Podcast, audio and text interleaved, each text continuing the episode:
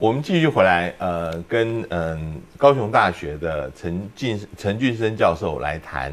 呃，日本的相关话题。我们知道，在六月中的时候，日本的防卫相呃河野太郎他宣布了要取消目前正在研发的所谓陆基神盾的反飞弹系统。呃，这个已经花了相当的钱跟时间下去了。那为什么他要取消？日本的呃官方的解释是说，他们在试验的时候发现这个嗯飞弹的这个燃料桶会掉到有居民的这个居民区是有安全之余，是那整个要修改这个软体、修改设计要花非常多的时间跟金钱，所以他们干脆就取消了。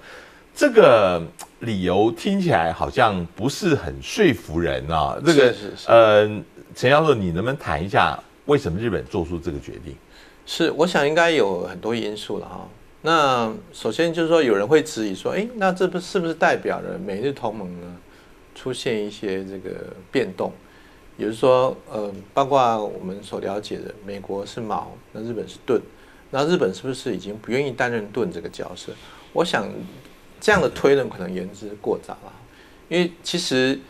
这个新闻的另外一部分的内容就是说，这个日本虽然放弃了两个陆基的这个神盾系统，也就反飞弹系统，它事实上已经呃有一个完完整的计划，要构筑第三代的神盾级的这个军舰，总共有八艘。嗯，好，那第一艘已经正式启用了，那明年会还有另外一艘会正式启用，所以日本并并非不需要这个系统。非常非常需要，因为它面对北韩来的威胁，大家都知道北韩的这个呃洲际弹道飞弹，尤其是携带有核弹头的，都已经非常成熟了。那另外其实还不只是北韩，包括中国的威胁都都一直存在。事实上还有俄罗斯啦，嗯，好，但是可能日俄关系最近没有那么紧张，所以所以第一个，日本并非不要神盾系统，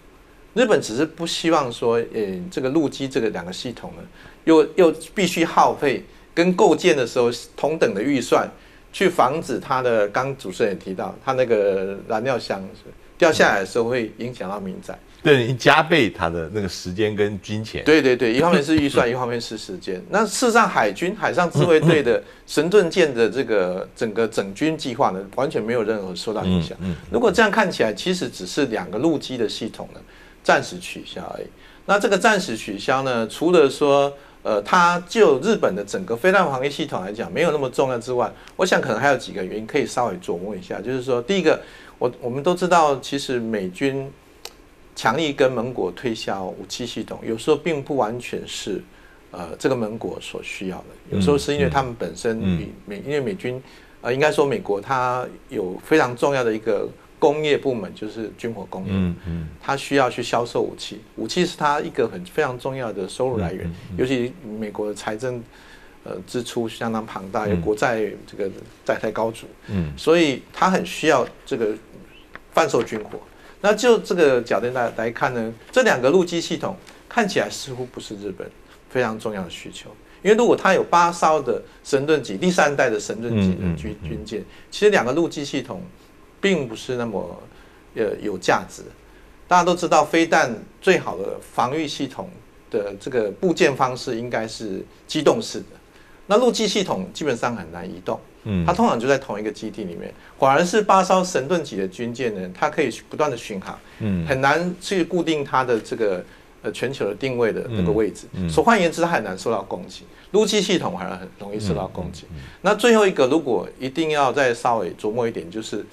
有人说这个，因为它两个两个部件，一个是秋田县，一个是山口县，就刚提到安倍的故乡。那这个它是一个反飞弹系统的意思，就是说，当北韩或中国发射飞弹经过这个上空的时候，也有可能有两个有两个路线，一个是要攻击夏威夷，夏威夷有美国很重要军事基地，那它会它拦截的位置呢，应该是在秋田县。啊，所以为什么部件加秋田线？那另外一个就是山口线，山口线就是从北韩可以去攻击关岛的时候，它可能会飞越山口线的上空。其实我觉得，就刚刚我提到的，如果说呃海上的神盾舰能够取代这方面的任务的话，其实陆基系统并没有那么重要。嗯，那还有一点点可能跟安倍本身有关系，因为毕竟安倍的选区是在山口县。嗯嗯。如果一旦神盾舰的试射，嗯，好产生这个扰民，甚至造成民众的伤亡，在日本都还是一件非常严重的事情，可能对安倍选情甚至都会有影响。嗯，我想安倍应该也会顾虑到这一点，虽然它不是最重要的因素。你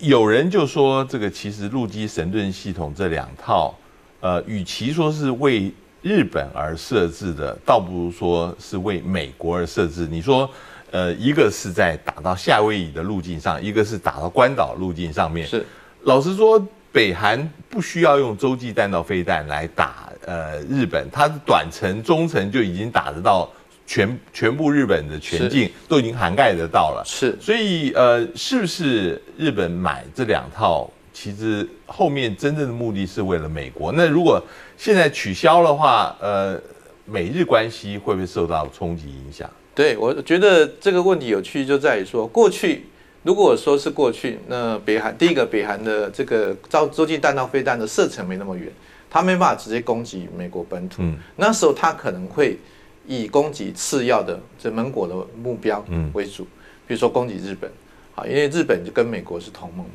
以攻击你的盟国当目标，因为我没办法直接攻击你们美国本土，但是现在已经可以了，所以他其实没有必要去攻击日本。好，换言之，日本可能有其他的防卫需求，但是以阻拦阻北韩飞弹而言，上一次其实已经北韩曾经试射一个飞弹有飞越日本上空，对，日本也没有拦截，那啊，川普大为光火，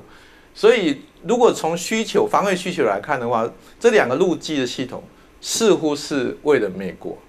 似乎是为了美国。但是呢，其实美国有没有能力拦截北韩发射的洲际弹道飞弹？绝对有能力。嗯，所以如果这样看起来，那日本没有构建这两个陆基的神盾系统又何妨呢？嗯，你美国还是有能力去防卫，因为那个射程实在太远，大概六千公里才会到夏威夷。然后呢？这个关岛大概也要两三两千多公里，那这这个它可以防卫的呃武器非常多，譬如说拍战斗机拦截，嗯嗯嗯，发射这个地对空的飞弹，还有呃军军舰上面的军舰上面的也可以，或者潜艇，嗯，都有这个反空的这个飞弹。那既然如此，所以我觉得有有一个比较重要的原因就是说，呃，刚刚我跟大家报告就是。美国需要贩售军火，这个就川普而言，川普经常去跟他所谓的盟国勒索，让大家大为光火的，大概有两件事。第一个就是要钱嘛，所以我帮助你防卫，包括德国也一样，最近闹得很很不愉快，就是我帮你防卫，你要多这个给付军费，甚至你要负担全额的军费。那事实上，日本已经负担很多，几乎在百分之八十的军费都是日本负担。日本说，难道你都不用付一毛钱吗？啊，这是一个，所以卖武器给我，大概也是有这样的用意啊。就是一方面是索讨保护费嘛，另外就是说，那我卖武器给你，我要赚钱。我我印象所及，是因为二零一七年日本决定买这两套，那个大概就是同一个时间。川普到沙地阿拉伯也是兜售这个陆基神盾，对对，沙地一口气买了呃六七套还八套的样子啊，是比日本更多。韩国差不多也是这样情况。这这这这个是当时对于川普来讲，对他的军火工业是非常有有用的。对对对，我觉得有一部分是就是强迫那个购买了，强迫消费。那如果以对照目前美国总统的选情来讲，我觉得日本观望是非常正常的，因为。过去其实美国对日本的军售，日本大部分都只好照单全收，因为很难不照单全收，因为你靠别人来防卫你的国家。嗯。可是如果这个总统额外的一些类似勒勒索性的军售，他目前连任又之路又觉得很坎坷，那不如再观望一段时间无妨，不用急着去定案。我另外一个相关的问题就是，嗯，因为在决定要取消这两套神盾呃陆基系统的时候。呃，也开了一个会，就是一个安全呃保障的会，里面也提到说，日本将来应该要呃防守跟攻击要并重。对，我想这是在过去讨论防卫指针一直有，但是现在似乎更强调一些。后面的背景就是说，因为北韩最近它的飞弹试射，有人说有了突破了，尤其是。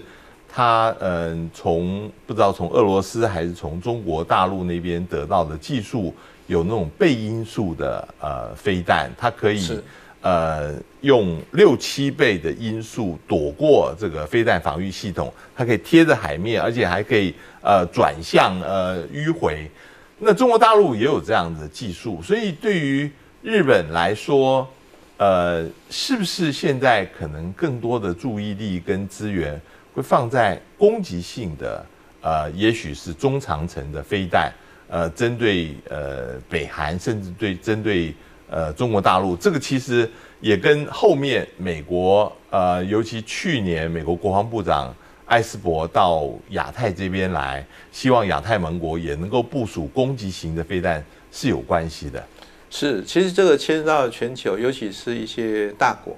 super power 之间这个武力竞逐的这个策略战略的问题。其实以美中而言，因为美国过去都是威吓性的，比如说大型的航母，然后这个洲际弹道飞弹。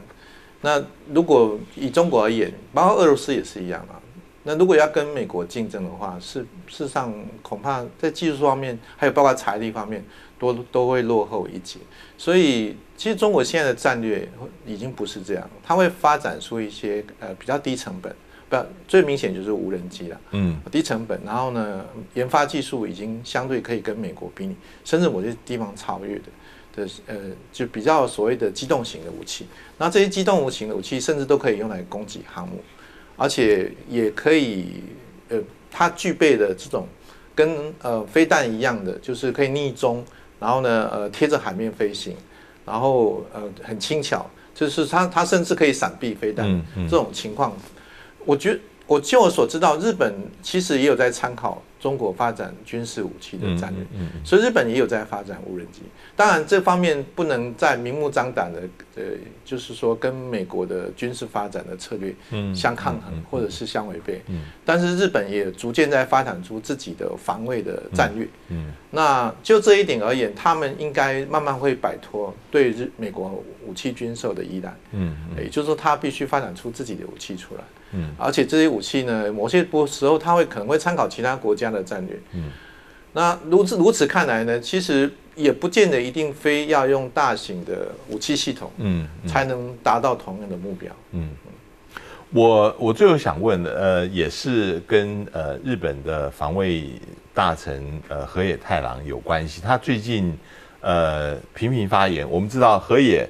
他的之前做过呃外交大臣外相哈是。那现在又做防卫相，其实，嗯嗯，在做外相跟做防卫相，他的角色各自不一样。外相的时候，其实跟中国大陆的关系是还蛮好的；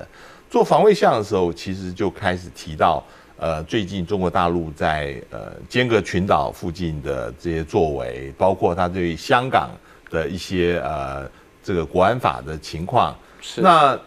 他就直接明白了当的说，他认为。呃，应该要重新考虑呃，这个习近平访问日本的时机是今年来访是不是适合？